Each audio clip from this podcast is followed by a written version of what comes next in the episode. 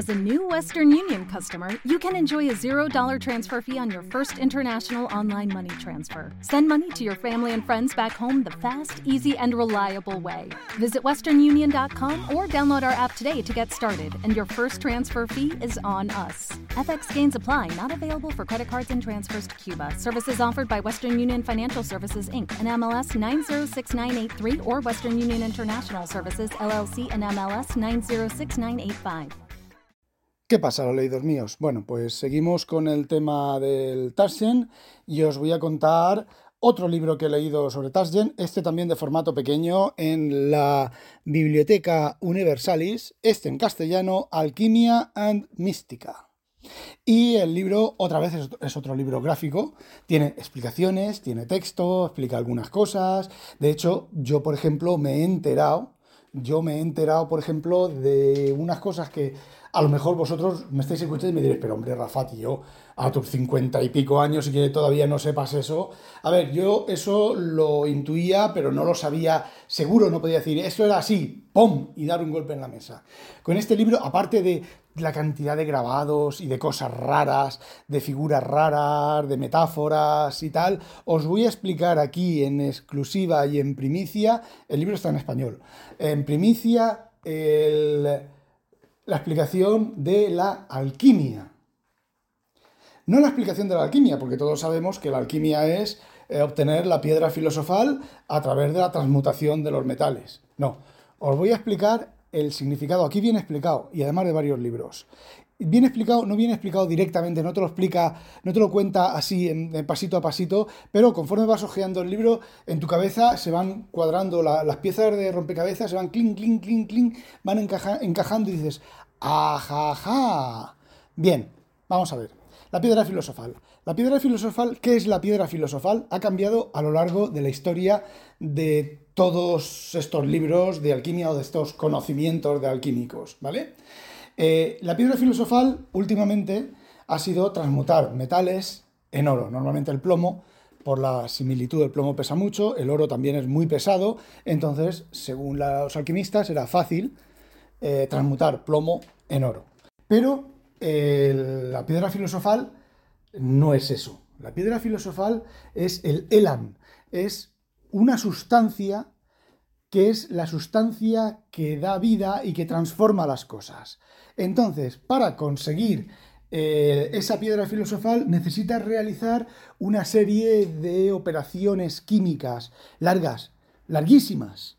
Pero claro, esas operaciones químicas no pueden coger en un libro, no deben, según la teoría del secretismo, que al fin de cuentas es nada, son mentiras, y los que escribían los libros sabían que eran mentiras, pero tenían que embellecerlo de alguna manera para convencer a los demás de que eran magos, de que era cierto y demás. Bueno, pues tienes que realizar una serie de operaciones químicas que, como ya he dicho, no vale decir, bueno, coge 50 gramos de mercurio, hiérvelos durante 4 horas en un alambique de no sé cuánto. Cuando esté en ebullición, échale... No, no, porque entonces eso cualquiera podría hacerlo y descubrir que no hay nada ahí debajo, ¿vale?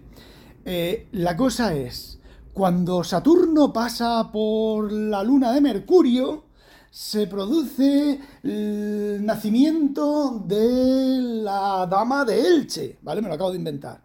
Bueno, pues eso significa, Saturno, digamos que es Mercurio. Sol, el Sol es el fuego. Y la dama de Elche es, yo qué sé, los vapores de Mercurio, ¿vale? ¿Qué significa esa frase? Esa frase significa, pon el Mercurio bajo el fuego para que salgan vapores de mercurio. Recoge los vapores de mercurio y te va contando, mediante metáforas, el proceso por el cual obtener la sustancia que es la piedra filosofal, que es el elan, que es el alma, la transmutación de los metales, que es el, núcleo, de, núcleo de todo, es que no sé explicarlo con palabras. Entonces, eh, de dos de estos libros lo explica claramente. A ver, yo del Sol ahora no recuerdo lo que es el Sol, ni lo que es Mercurio, ni lo que, o sea, ni lo que es eh, Saturno, ni lo que es tal. Pero en los libros, si coges esas metáforas, esos, esos elementos, los transformas, transformas las metáforas en eh, acciones y son las acciones químicas que tienes que hacer para obtener la piedra filosofal. Y todo está encubierto y está tapado con ese tipo de metáforas que si no conoces la clave, y esa es otra de las cosas del tema de, los alquimistas, si no conoces la clave, no sabes eh, lo que hay que hacer, ¿vale? Porque eh, Mercurio puede ser eh, el Mercurio, pero puede ser otro, el Mercurio, el, sí, el Mercurio, pero puede ser, Mercurio me refiero al planeta de Mercurio, ¿vale? Puede ser, eh, no sé, soplar aire, porque el Mercurio creo que sale en algunos, en algunos grabados, sale con, con alas, entonces significa dar aire a la, mezcla que estés haciendo. Eh, no lo sé, todo esto me estoy inventando porque no me acuerdo, tampoco voy a aprenderme yo eso de memoria, porque es algo que simplemente me, mataba la curiosidad y está en el libro. Si en algún momento quiero mirarlo, pues voy al libro y lo miro. Y, em, y entonces a eso añadimos que son todo dibujos. No hay texto, no hay mucho texto en los libros de alquimia. Son todos gráficos. Y entonces, pues bueno, hay una serie de láminas, pam, pam, pam, pam, pam, y en las láminas sale, eh, no sé, Platón, en, en, un rincón aparece Platón, en el otro aparece Aristóteles, y arriba aparece el Sol, y debajo aparece, yo qué sé, un querubín. Y eso significa, pues, que Platón significa una cosa, Mercurio, o sea, el, el, querubín otra, y es la operación química que tienes que hacer. La siguiente lámina, una vez que has hecho esa operación química, tienes que hacer la siguiente operación química. Y bueno, los procesos se supone que tardaban semanas y meses en, en producirse. Si te equivocabas, tenías que volver a empezar. Y la verdad es que me ha dejado muy patidifuso. Por ejemplo, tenéis una novela, tenéis los de Neil Stephenson, El ciclo barroco, habla mucho sobre el tema de la alquimia. Lo que pasa con el oro de, con el oro mm, que revive, ¿vale? Fijaos, fijaos, fijaos. ¿Qué es la piedra filosofal en las novelas de Stephenson? La piedra filosofal en las novelas de Stephenson es esa sustancia que consiguen gracias al bebedizo, que consiguen gracias al oro. Y no digo nada más por si no habéis leído las, novelas. Y de hecho, eh, Newton y este Leeuwenhoek no, eh, Hook, creo que estaban en el secreto y lo. y lo. y vamos, obtienen, obtienen la sustancia. Y ahora, una vez que yo conozco eso, ahora entiendo mucho mejor la novela. Fijaos, por un libro de Tarzan. Bueno, y ahora os voy a hablar del libro que estoy leyendo ahora, que tiene un poquito que ver, no mucho, pero tiene un poquito que ver. Este es XXL, ¿vale? Y es eh, los trabajos completos de Piranesi. Si estáis al loro con las novedades, relativamente a novedades ya, Ahí Susana Clark escribió una novela de realismo mágico hace muchos años, súper gorda. Luego cayó enferma, tuvo, no recuerdo, no recuerdo exactamente qué enfermedad tuvo, pero estuvo varios años enferma, se ha recuperado y ahora ha escrito una novela que se llama Piranesi. ¿Y por qué se llama Piranesi? Os explico. Piranesi eh, fue un grabador, un arquitecto y grabador de 1740 hasta 1780, o por ahí, no es que viviera en esa época, fue la época en la que realizó los, sus, grabados, ¿vale?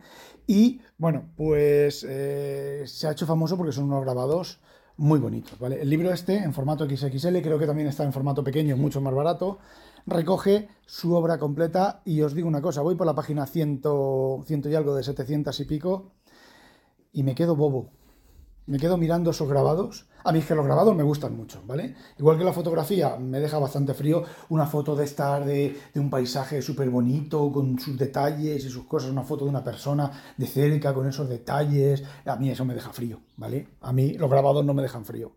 Entonces me quedo bobo, hay veces que me he quedado mirando un grabado y mirando los detalles y acercando la vista, alejándola para ver el, contexto total, todos los detalles. Bobo, sobre todo los paisajes de ruinas.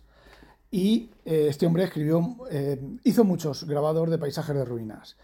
Me quedo bobo. Es, es algo, mm, no sé si viene de mi, de mi pasión por, por Julio Verne, pero son grabados, fijaos, son grabados de normalmente de construcciones, el arquitecto de construcciones, no hay, creo que aquí no hay personas, aparecen las personas como, como para, ver, para que veas la escala y no están muy bien perfiladas.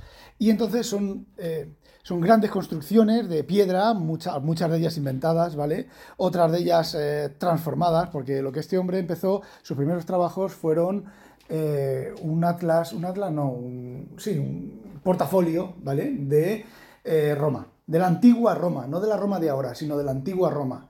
Luego pasó, a, que es donde estoy ahora, a una serie de láminas de, sobre eh, construcciones. Pero a mí no me, gustan menos porque son, bueno, son edificaciones de la época. De hecho, algunas láminas las he mirado, he cogido y he buscado en internet el edificio que, que describen y clavado, ¿vale? Y fotos antiguas, lo más antiguas posible, y otros grabados y clavado. La verdad es que este, el libro este me gusta, me gusta lo que no está escrito. Está muy bien, porque son grabados, porque es el estilo de grabado que a mí me gusta y sinceramente mm, es precioso. El libro igual comienza con una pequeña introducción sobre la vida del Piranesi este, que era italiano, y eh, luego pasa a describir sus trabajos. Una pequeña introducción de sus trabajos y bueno, pues paso a paso está en inglés, francés y alemán. No sé si existirá eh, versión en español, pero este también lo compré en oferta. Mm, este creo que ronda, este libro creo que ronda los 100 euros o cosas así, y yo lo compré por 30 o 40 euros de una oferta de Tarsien. Y eh, bueno, pues me encanta. ¿Y qué relación tiene este libro con El Piranés y la novela de Susana Clark? Pues muy sencillo. La novela, que a mi gusto empieza muy bien, pero termina, no me gusta cómo termina, son paisajes de Piranesi, donde el chavalín donde el chavalín está viviendo, el crío este que lleva su diario y sus cosas, son paisajes de Piranesi de ruinas de Piranesi, una al lado de la otra. Es una especie de realismo mágico que está el chaval en una dimensión extra y tal y cual. Y para... Me gusta mucho, vale, me gusta y ya está. Y, y, lo estoy leyendo muy despacio, miro tres o cuatro láminas cada vez y me quedo bobito y bueno, este libro me costará terminarlo, mm, no porque me cueste terminarlo, sino porque me quedo bobo mirando las láminas y punto, ¿vale? Cada uno es como es y ya está. Y bueno, para un repaso rápido, hay otro libro que fue el que primero, el, que primero compré porque lo vi de Tarsien, es The Computer, ¿vale? De Computer, que es un libro sobre la historia del ordenador, del computador. El libro, eh, un habitual de Habitación 101, del podcast de Habitación 101, el canal de, más que podcast ahora ya, canal de Telegram de Habitación 101, me hizo ver que tiene bastantes errores, ¿vale? Varios errores, cosas que no son completamente correctas, pero es un recorrido a través de la historia del computador, del ordenador, ¿vale? No de la informática, sino del ordenador, del ordenador físico. Sinceramente, pese a que tiene 400 o 500 páginas, eh, flojea en algunas cosas, ¿vale? Se salta algunas cosas, otras las... Bueno, lo toca todo muy por encima, pero sí, vamos, desde el primer computador de, la máquina, la calculadora de, Pascal y de otro más, eh, pasando por la máquina analítica de Babbage, eh, va avanzando los años 40, 50, 60, el ENIAC, bueno, el ENIAC, el MANIAC, las bombas de, Turing para decodificar Enigma, eh, los ordenadores de los 50, de los 60, el primer disco duro, eh, la revolución de Apple y de la interfaz gráfica en el ordenador, del físico, eh, está bastante bien. Simplemente que, bueno, pues no sé, le falta, lo veo un poco, no sé, a lo mejor es que como soy experto, entre comillas, con H, experto con H y con S, veo que faltan cosas que eh, alguien que no sepa de informática, pues no las va a notar. Quizás, quizás en los libros que os he escrito antes del de las bibliotecas, el de Escher, el de Mística y Alquímica, el que sea experto en eso verá también que falta cosas y que hay errores.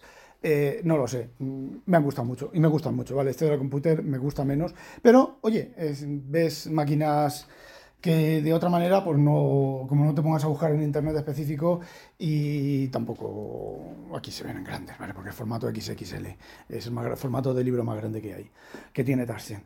Bueno, y con esto, de momento, ya sabéis, no olvidéis sospechosos utilizaros a demonio.